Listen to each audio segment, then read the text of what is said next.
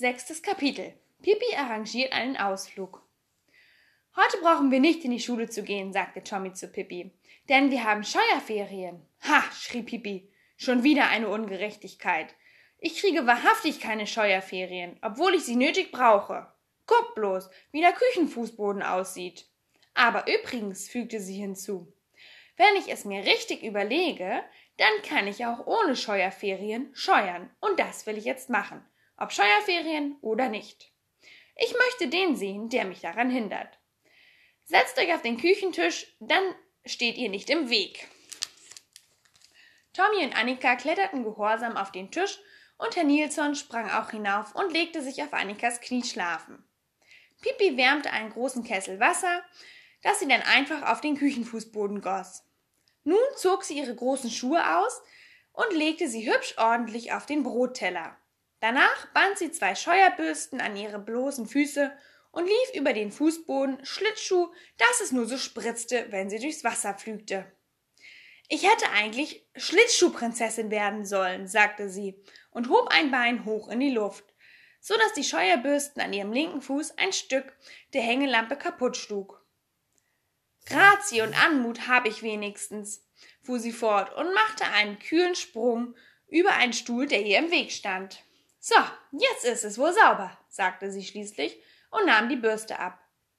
Wischst du den Fußboden nicht trocken? fragte Annika. Nee, den kann die Sonne trocknen, sagte Pipi. Ich glaube nicht, dass er sich erkältet, wenn er sich nur, wenn er sich nur Bewegung macht. Tommy und Annika kletterten vom Tisch herunter und gingen so vorsichtig sie konnten über den Fußboden, um nicht nass zu werden. Draußen schien die Sonne von einem knallblauen Himmel.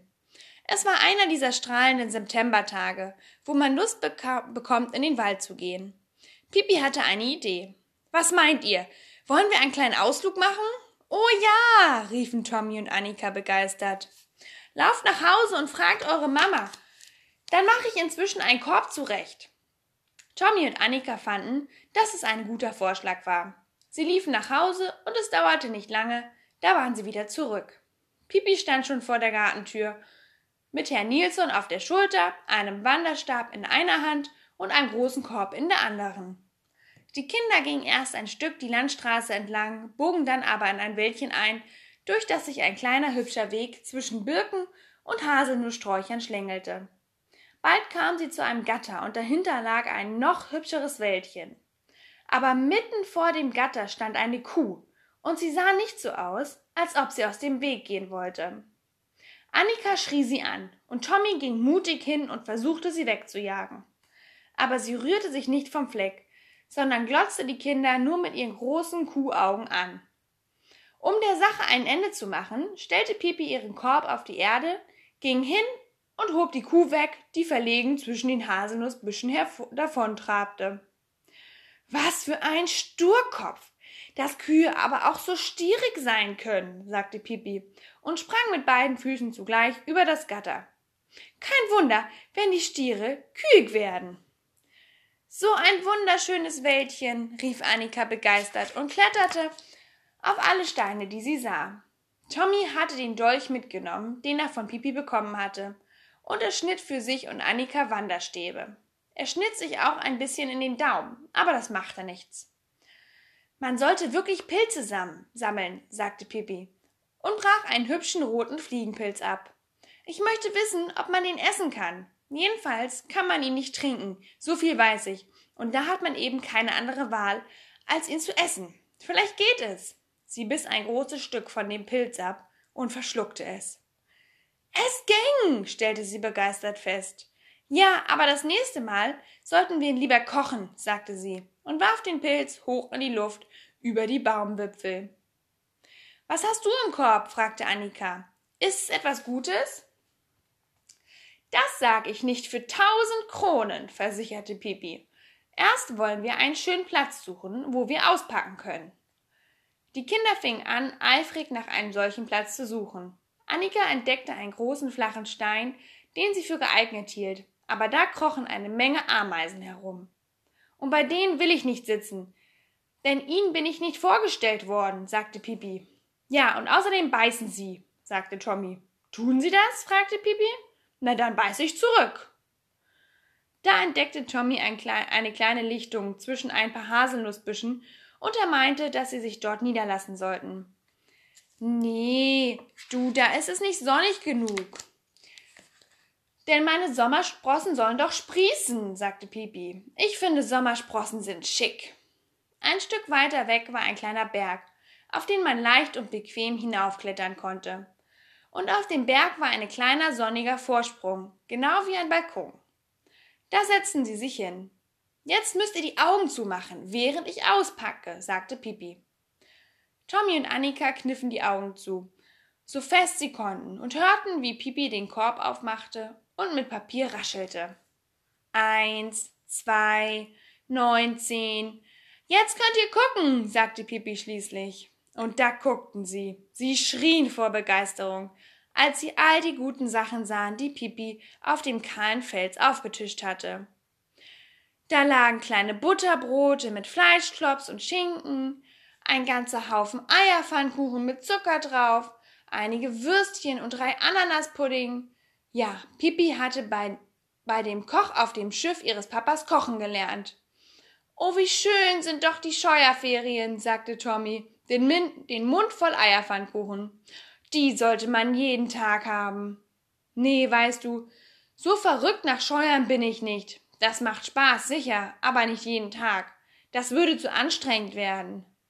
Schließlich waren die Kinder so satt, dass sie sich kaum rühren konnten. Ich möchte wissen, ob es schwer ist zu fliegen, sagte Pippi und sah träumerisch über den Rand des Vorsprungs. Die Bergwand fiel steil unter ihnen ab, und es ging tief hinunter bis zur Erde. Nach unten könnte man schon fliegen, fuhr sie fort. Sicher ist es schwer, nach oben zu fliegen, aber man könnte ja mit der, leicht, mit der leichteren Art anfangen. Ich glaube wirklich, ich versuche es. Nein, Pipi, schrien Tommy und Annika. Oh, liebe Pipi, tu es nicht. Aber Pipi stand schon am Rand des Bergabhanges. Flieg, du faule Fliege, flieg! Und du, und die faule Fliege flog, sagt sie. Und als sie flog, sagte, hob sie die Arme und machte einen Schritt in die Luft. Nach einer halben Sekunde hörte man einen Plumps. Das war Pipi, die auf die Erde aufschlug. Tommy und Annika lagen auf dem Bauch und sahen erschrocken zu ihr hinunter. Pipi stand auf und wischte sich die Knie ab. Ich hab vergessen, mit den Flügeln zu schlagen, sagte sie vergnügt. Und dann glaube ich, dass ich zu viele Eierpfannkuchen im Bauch hab. In diesem Augenblick entdeckten die Kinder, dass Herr Nilsson verschwunden war. Er hatte sich offenbar zu einem eigenen kleinen Ausflug davon gemacht.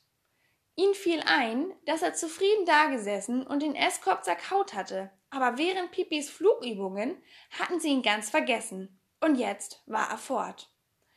Pipi wurde so wütend, dass sie ihren einen Schuh in einen großen Wassertümpel warf.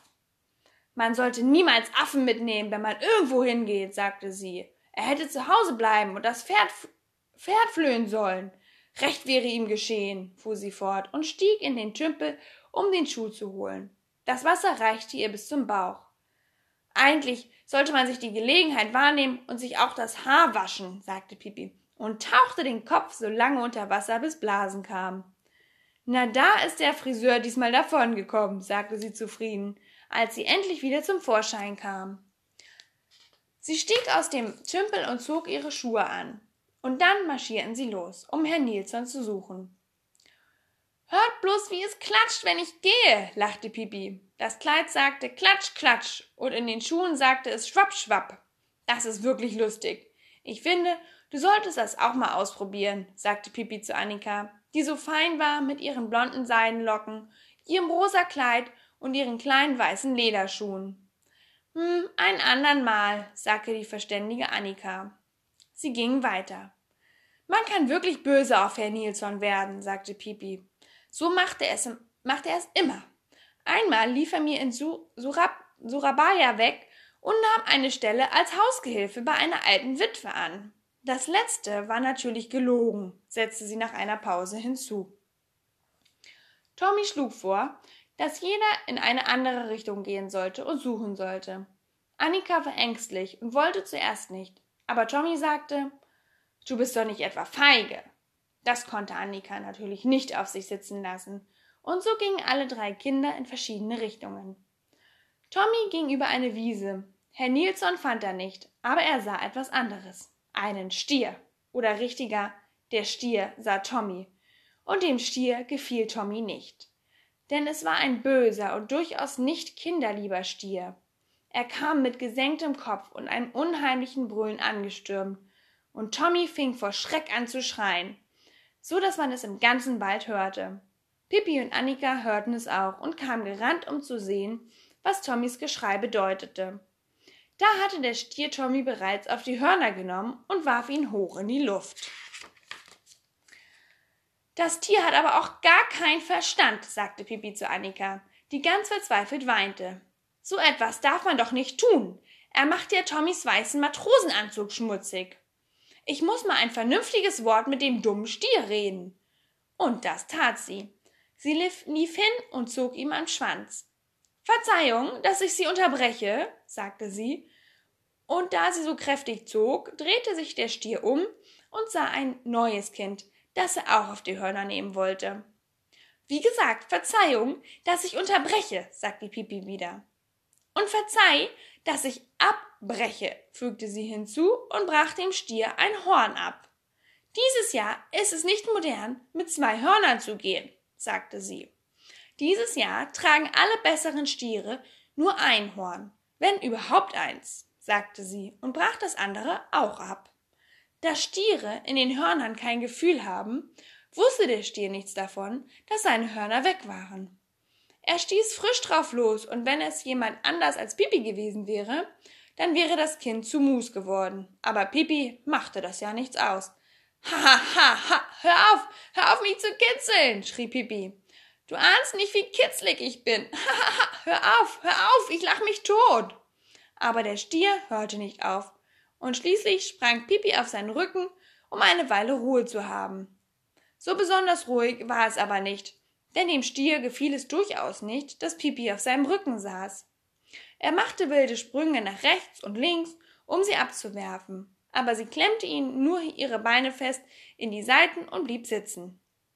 Der Stier raste auf der Wiese hin und her und brüllte, und aus seinen Nasenlöchern kam Dampf. Pipi lachte und schrie und winkte Tommy und Annika zu, die ein Stück entfernt dastanden und wie Espenlaub zitterten.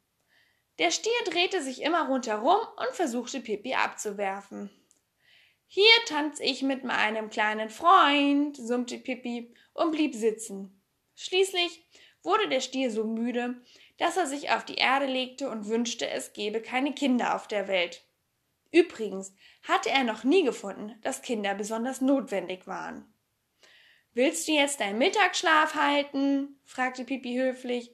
Dann will ich nicht stören. Sie stieg von seinem Rücken herunter und ging zu Tommy und Annika. Tommy hatte ein bisschen geweint. Er hatte eine Wunde am Arm, aber Annika hatte ihr Taschentuch drum gewickelt und es tat nicht mehr weh. Oh, Pipi, rief Annika ganz aufgeregt, als Pipi kam. Sch, flüsterte Pipi, weck den Stier nicht auf. Er schläft. Und wenn wir ihn wecken, bekommt er bloß schlechte Laune. Herr Nilsson, Herr Nilsson, wo bist du? schrie sie in der nächsten Minute mit lauter Stimme, ohne sich um den Mittagsschlaf des Stiers zu kümmern. Wir müssen nach Hause gehen. Und wirklich, da saß Herr Nilsson oben auf, eine, auf einer Kiefer. Er sog an seinem Schwanz und sah ganz traurig aus. Für so ein kleines Äffchen war es ja nicht besonders vergnüglich, allein im Wald gelassen zu werden. Jetzt sauste er von der Kiefer herunter und auf Pipis Schulter und er schwenkte seinen Strohhut wie immer, wenn er richtig zufrieden war. Na, diesmal bist du nicht, nicht Haushaltsgehilfe geworden, sagte Pipi und strich ihm über den Rücken. Ach, richtig, das war ja gelogen, fügte sie hinzu. Aber wenn es wahr gewesen wäre, könnte es ja nicht gelogen sein, setzte sie ihren Überlegungen fort. Ihr sollt mal sehen, vielleicht ist er doch Hausgehilfe in Sura Surabaya gewesen und jetzt weiß ich, wer in Zukunft die Fleischklöße macht. Dann wanderten sie nach Hause, Pipi immer noch mit klatschendem Kleid und schwappenden Schuhen. Tommy und, Annika, Tommy und Annika fanden, dass sie einen wunderbaren Tag gehabt hatten, trotz des Stiers, und sie sangen ein Lied, das sie in der Schule gelernt hatten. Es war eigentlich ein Sommerlied und jetzt war es ja bald Herbst, aber sie fanden, dass es trotzdem gut passte. Das Lied ging so. An dem schönen Sommertag wandern wir durch Wald und Hag und singen froh auf allen Wegen Halli und Hallo. Auf ihr jung und frisch gesungen, sitzt nicht zu Hause stumm und dumm, kommt auf des Berges höchsten Gipfel, schaut in des Waldes grüne Wipfel. An dem schönen Sommertag singen wir froh im Wald und Hag Halli und Hallo.